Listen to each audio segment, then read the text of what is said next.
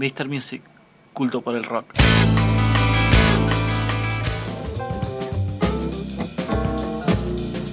Sí, señores, estamos de regreso aquí en el show de rock con los muchachos de lo esencial que se están acomodando. Se están acomodando los muchachos tranquilos, dejen sus mochilas. Eh, ya pasaron por la sección de maquillación, maquilladora. Maquillación. Maquillación. Maquillación. Siempre. Ahí va. Ahora sí estamos con lo esencial. ¿Qué tal? ¿Cómo estás, querido? ¿Bien? ¿Todo bien? Bueno, les pedimos que se presenten, nombre, instrumento. Mi nombre es Lucas y canto. Soy Andrés y toco la batería. Toco la, soy Joaquín y toco la guitarra. Ah, señores, lo esencial. Por primera vez aquí en el show del rock, ¿eh? Escuchá, escuchá qué lindo.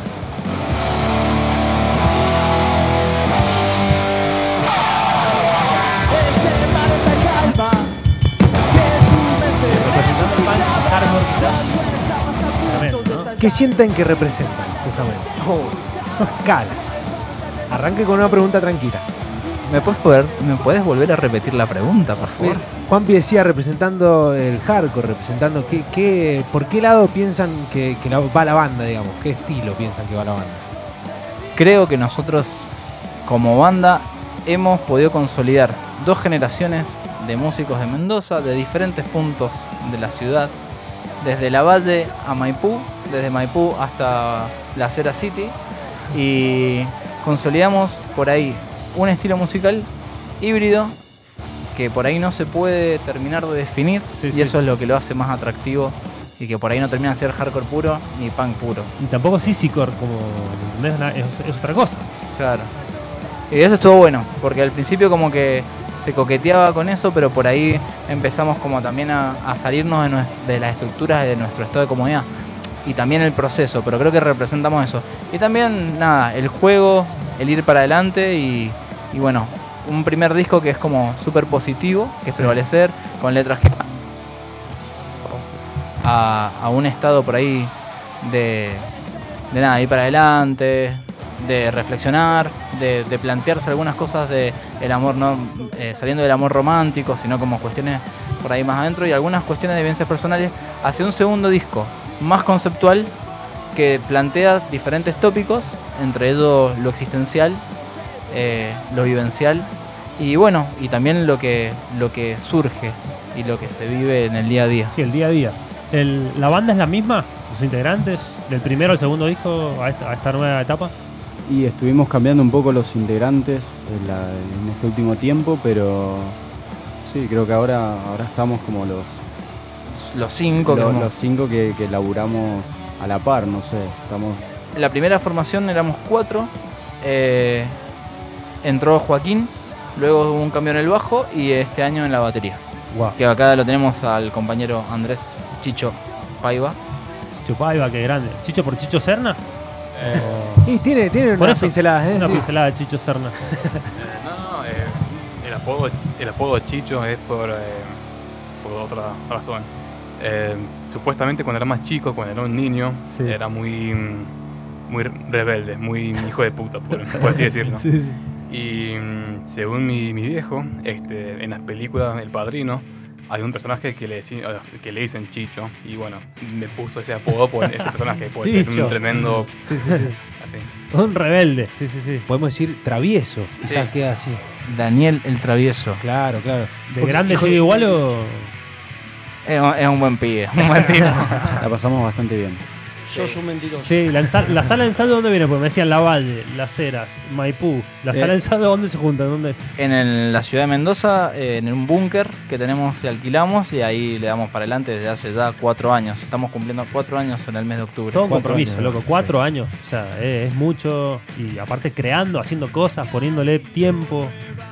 Por ahí, hablando ya en un marco de, de todo lo que el laburo que hemos venido haciendo, es interesante también que fuera de joda, ya somos dos generaciones, nosotros Chicho, Rodri y yo, ya tenemos 30 años, eh, Joaquín y Franco tienen 21, 22, o sea que también hay un híbrido posta de ideas, Sí, de, de forma y también de acompañarnos y también sostener un proyecto en serio, digamos, Sí, que sí, no sí. es un hobby y que y también en una ciudad que es complicada Pero bueno, no, nos juntamos en una sala de ensayo, ahí siempre todos los sábados.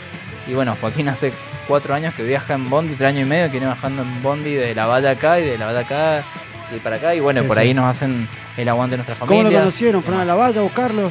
Los talentos. Para comprar melones.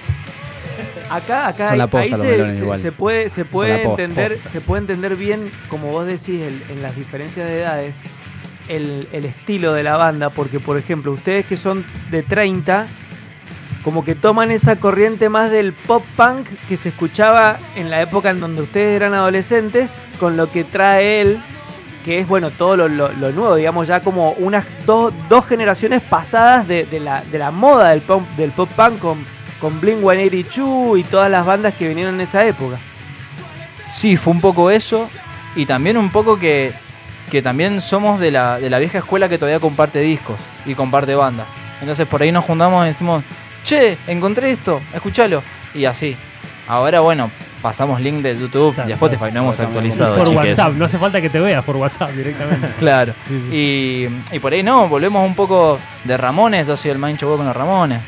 Pero, Juaco, yo voy cambiando, pero igual eh, tuve suerte de que mis viejos siempre se escuchó mucha música, mucho cassette en mi casa, eh, discos. Claro, claro. eh, Qué importante que es eso para, Sí, programas de para los que televisión, nos gusta o la los música. de música todo el tiempo, Claro. en la buena época que pasaban música. Eh, así que Escuchaste mucha música. Sí, tuve, tuve suerte, creo. Eso, eso es una ventaja, sí, sí.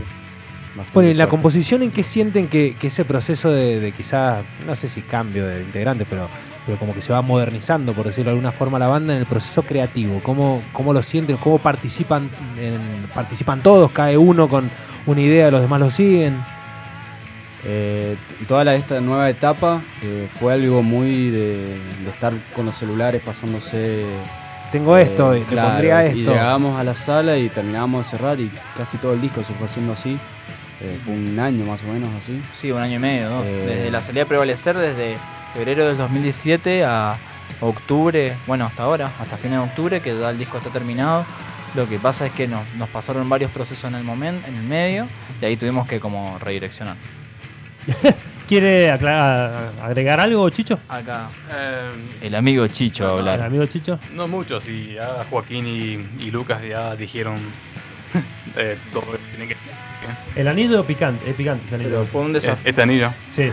¿Qué, ¿Por qué? ¿Qué significa? eh, bueno, es una letra A, o sea, es por mi nombre. No, o sea, fue un regalo de, de Navidad. ¿Cómo? ¿No es cuando- Chicho tu nombre? ¿No era una Por, C? por abismo, por el sencillo. Claro, por abismos. Ahora mismo. Ah, un regalo, un regalo de, de Navidad cuando era muy niño. Me lo dio mi viejo y dijo, bueno, cuando seas grande te va a entrar y, y bueno, eso. Genial. Bueno, Sí. que a todo esto están presentando Abismo. Abismo, claro. Esto es lo nuevo, ¿sí? ¿Esto, es- esto que suena o no? Esto que suena es Abismo. Esto que sí. suena Now. Abismo. A ver.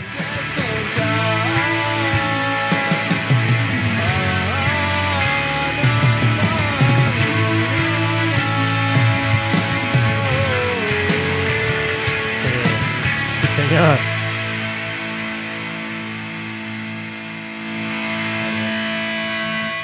Un saludo a Agustín Gil que nos está escuchando, está escribiendo a él, yo del rock, un- amigo de los pibes, un fanático.